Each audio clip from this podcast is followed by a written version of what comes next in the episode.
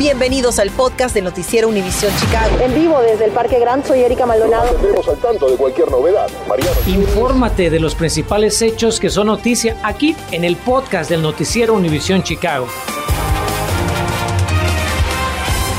Muy buenas tardes. Iniciamos hoy con un tema que afecta a muchos de ustedes que dependen del transporte público de Chicago para ir a sus trabajos, a la escuela. Seguro no es ajeno a los casos de violencia en la CTA, bien sea porque le ha tocado o porque lo ve en nuestros reportes aquí en Noticias Univisión Chicago.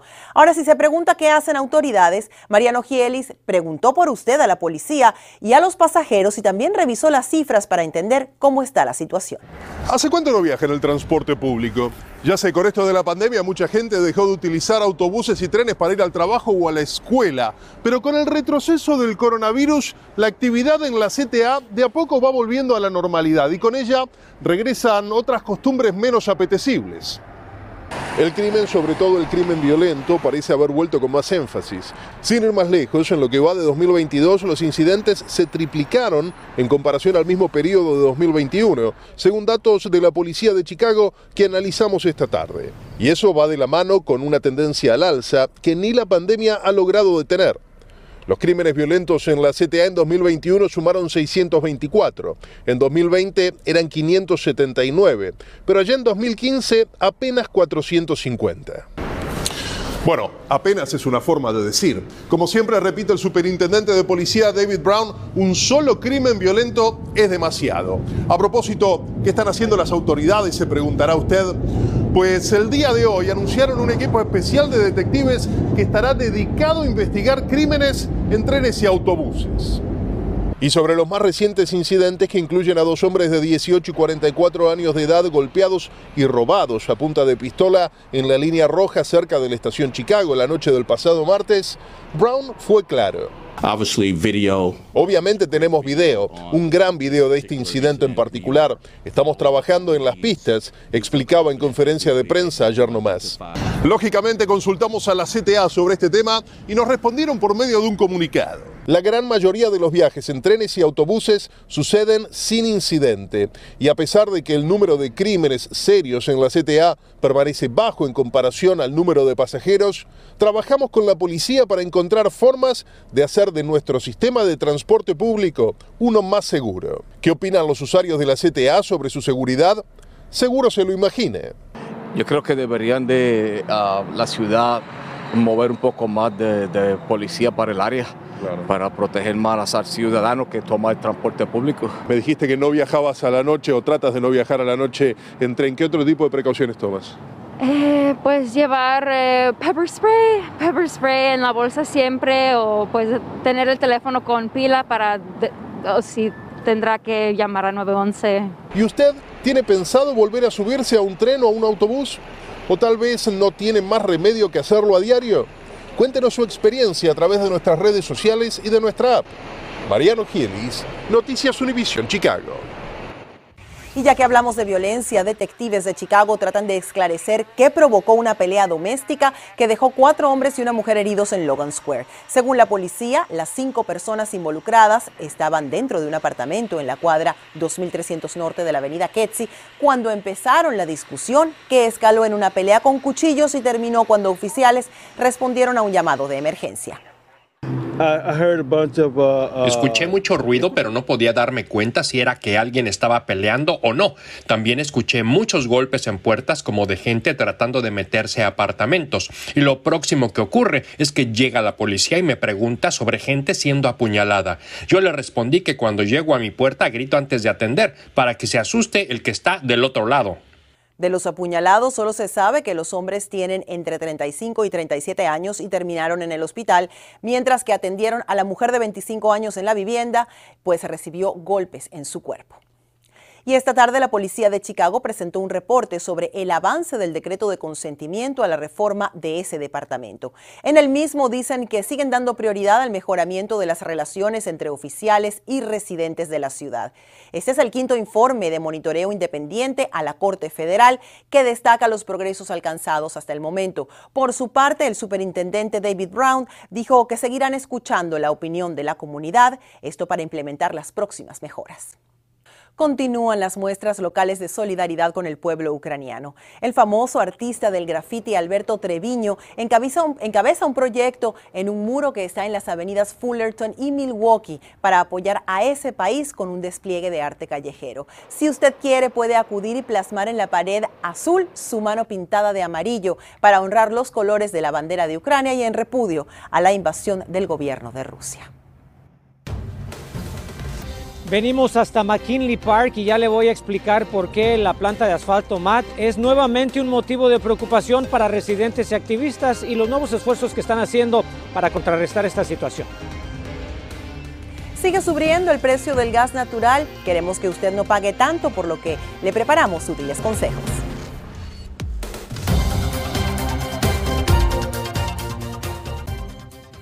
Infórmate de los principales hechos que son noticia aquí en el podcast de Noticiero Univisión Chicago. Residentes y activistas del vecindario de McKinley Park están preocupados de que en su barrio pues aumente la contaminación ambiental y esto se debe a los planes de la planta de concreto Mad Asphalt. Desde 2021 venimos reportando sobre quejas y multas a esta compañía. Seguimos esta edición con mi compañero Enrique Rodríguez que se encuentra en ese barrio. Enrique, buenas tardes. Cuéntanos qué revive la preocupación de los vecinos y qué dice la compañía. Te saludo con mucho gusto, Erika. Bueno, la preocupación es porque en este preciso momento, y es la razón por la cual venimos hasta McKinley Park, la planta de asfalto mata a mis espaldas está en proceso de adquirir un nuevo contrato con la Municipalidad de Chicago de alrededor de 500 millones de dólares, que según expertos produciría pues cientos de miles de toneladas adicionales de asfalto para cubrir los baches y huecos que todos vemos en las calles de Chicago, ¿verdad? Ahora, ¿por qué la preocupación de residentes ante esto? Porque atrás está la planta de asfalto MAT. Con el movimiento de mi compañero Jorge Roda les voy a mostrar cómo está muy cerca del parque donde nos encontramos y al fondo ustedes pueden observar también que hay una zona residencial donde hay mucho residente latino. ¿Qué nuevos esfuerzos hacen activistas? De eso vamos a hablar. Residentes del área de McKinley Park expresan su preocupación a una nueva acción de la planta de asfalto MAT. ¿Qué ha podido observar o leer usted con la planta de asfalto MAT aquí en el vecindario? Pues solamente vemos el humo porque pasamos todo el tiempo por ahí y el mal olor, el mal olor a veces es insoportable, especialmente en las mañanas. Y es que en este momento la planta MAT está en proceso de adquirir un contrato de 500 millones de dólares con la Municipalidad de Chicago, que potencialmente pondría cientos de miles de toneladas adicionales de asfalto para la repavimentación de calles y el relleno de baches. A tremendous concern from the community in McKinley Park. Nos comunicamos con el copropietario de la planta Asphalt, quien se negó a darnos una entrevista en cámara, así que terminamos haciéndola por teléfono. What is your response to the community? Intensive testing with both US EPA and IEPA. Hemos hecho pruebas intensas que demuestran que estamos 96% por debajo del límite permitido por la Agencia para la Protección del Medio Ambiente, nos decía Michael Tadin Jr. Estamos más retirados de zonas residenciales y parques en comparación con las otras dos plantas en la ciudad de Chicago. Nuestra planta es tal vez la más amigable al medio ambiente en Chicago y el país entero.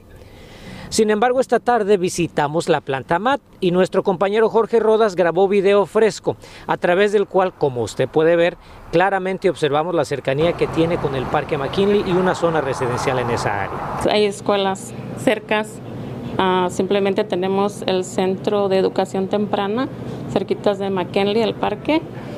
Este, está la escuela primaria, la um, escuela mediana se llama, Middle School entonces, este, además, pues todos los residentes estamos afectados. Como le reportamos en su momento, la municipalidad le dio dos infracciones de un total de 4 mil dólares a la planta MAT por contaminación al medio ambiente y el manejo de materiales que pueden generar polvo en el aire. La planta MAT puso una queja en octubre del año pasado para que les anulen estas violaciones. Betsy dice que solo quiere que sean responsables. Que cumplan con lo que dicen, si son ah, amigables con el medio ambiente, con la salud especialmente de todos los que vivimos en, esta área, ah, especialmente de nuestros ancianos y nuestros niños, que realmente cumplan, que no sea solo palabras para abrir la planta y generar más dinero para ellos. Y bueno, ustedes saben de que Noticias Univisión Chicago ha estado uh, al lado de la comunidad en esta lucha ambiental en los diferentes vecindarios. Por eso nuestro compañero Juan Pimiento de la Mesa de Asignaciones desde temprano se comunicó con la Organización de Vecinos para la Justicia y el Medio Ambiente en esta comunidad para solicitar una entrevista. Estuvieron indispuestos. Un servidor trató también con el Bejo, la organización de la Villita y también con la Alianza de Jóvenes del Sureste, que no son de esta comunidad, pero igual están involucrados en esta lucha aquí en McKinley Park. Desafortunadamente nadie estuvo disponible para hablar con nosotros, pero es un tema que vamos a seguir muy de cerca. De eso no le quede la menor duda. Erika, regreso contigo. Nos veremos a las 10. Gracias, Enrique. Y casi todos los días le tenemos reportes de alguna estafa a los consumidores. Por eso autoridades quieren darle herramientas para que no le pase a usted. Anote en su calendario, pues el Departamento de Asuntos Comerciales y Protección al Consumidor de Chicago realizará talleres informativos la próxima semana sobre las prácticas injustas y engañosas en el mercado.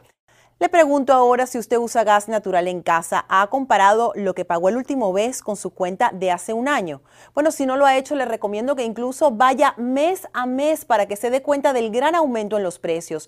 Esta tarde la organización Citizen Utility Board, o COP por sus siglas en inglés, lanza una advertencia. Carmen Vargas se dio a la tarea de averiguar de cuánto ha sido el incremento y nos tiene consejos para usar el gas con mayor eficiencia y así pagar menos. Si ha prestado atención en su factura de gas natural, seguramente ha notado que cada mes está pagando más.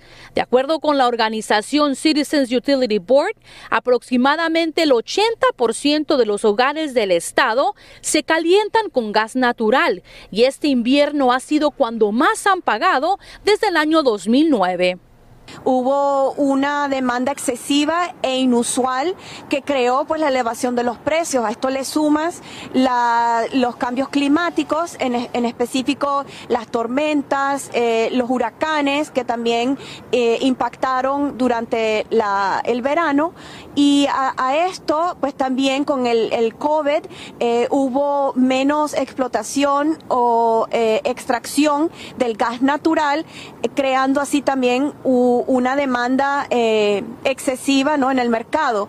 Y los Estados Unidos eh, también en el 2020 empezó a exportar el gas natural a Europa. Esto también fue un factor impactante para los precios a nivel domésticos. Annie Warnock añade que las compañías están cobrando más por la distribución del gas natural. Para que tenga una idea, la compañía Pipos Gas ha aumentado su precio aproximadamente un 87% desde marzo del 2021, Nicor un 94%, North Shore Gas 56%. Ameren Illinois 76% y Mid American Energy 115%.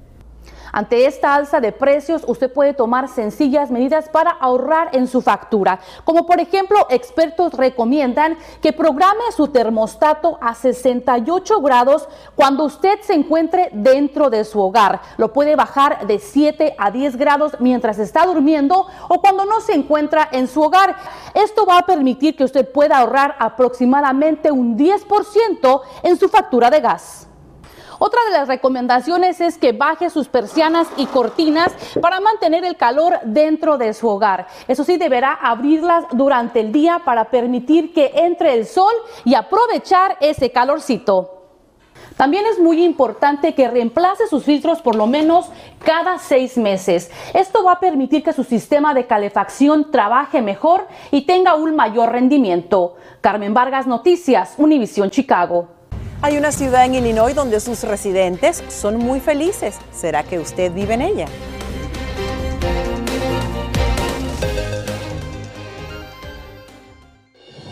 Continuamos con el podcast del noticiero Univisión Chicago. ¿Sabía usted que una de las ciudades más felices del país está aquí en Illinois? Un nuevo reporte ubica a Aurora como la ciudad número 21 del país con los residentes más satisfechos por varios factores. Por ejemplo, como seguridad laboral, bajos niveles de depresión y también bajos niveles de divorcios. La lista de las 25 ciudades más felices del país la encabeza Fremont en California, seguida de Columbia en Maryland. Cabe resaltar que ninguna otra ciudad de Illinois está en esta lista. Vamos a tener que preguntarle a los residentes de Aurora cómo se sienten, pero muy bien por ellos. Gracias por escuchar el podcast del noticiero Univisión Chicago. Puedes descubrir otros podcasts de Univisión en la aplicación de Euforia o en univision.com diagonal podcast.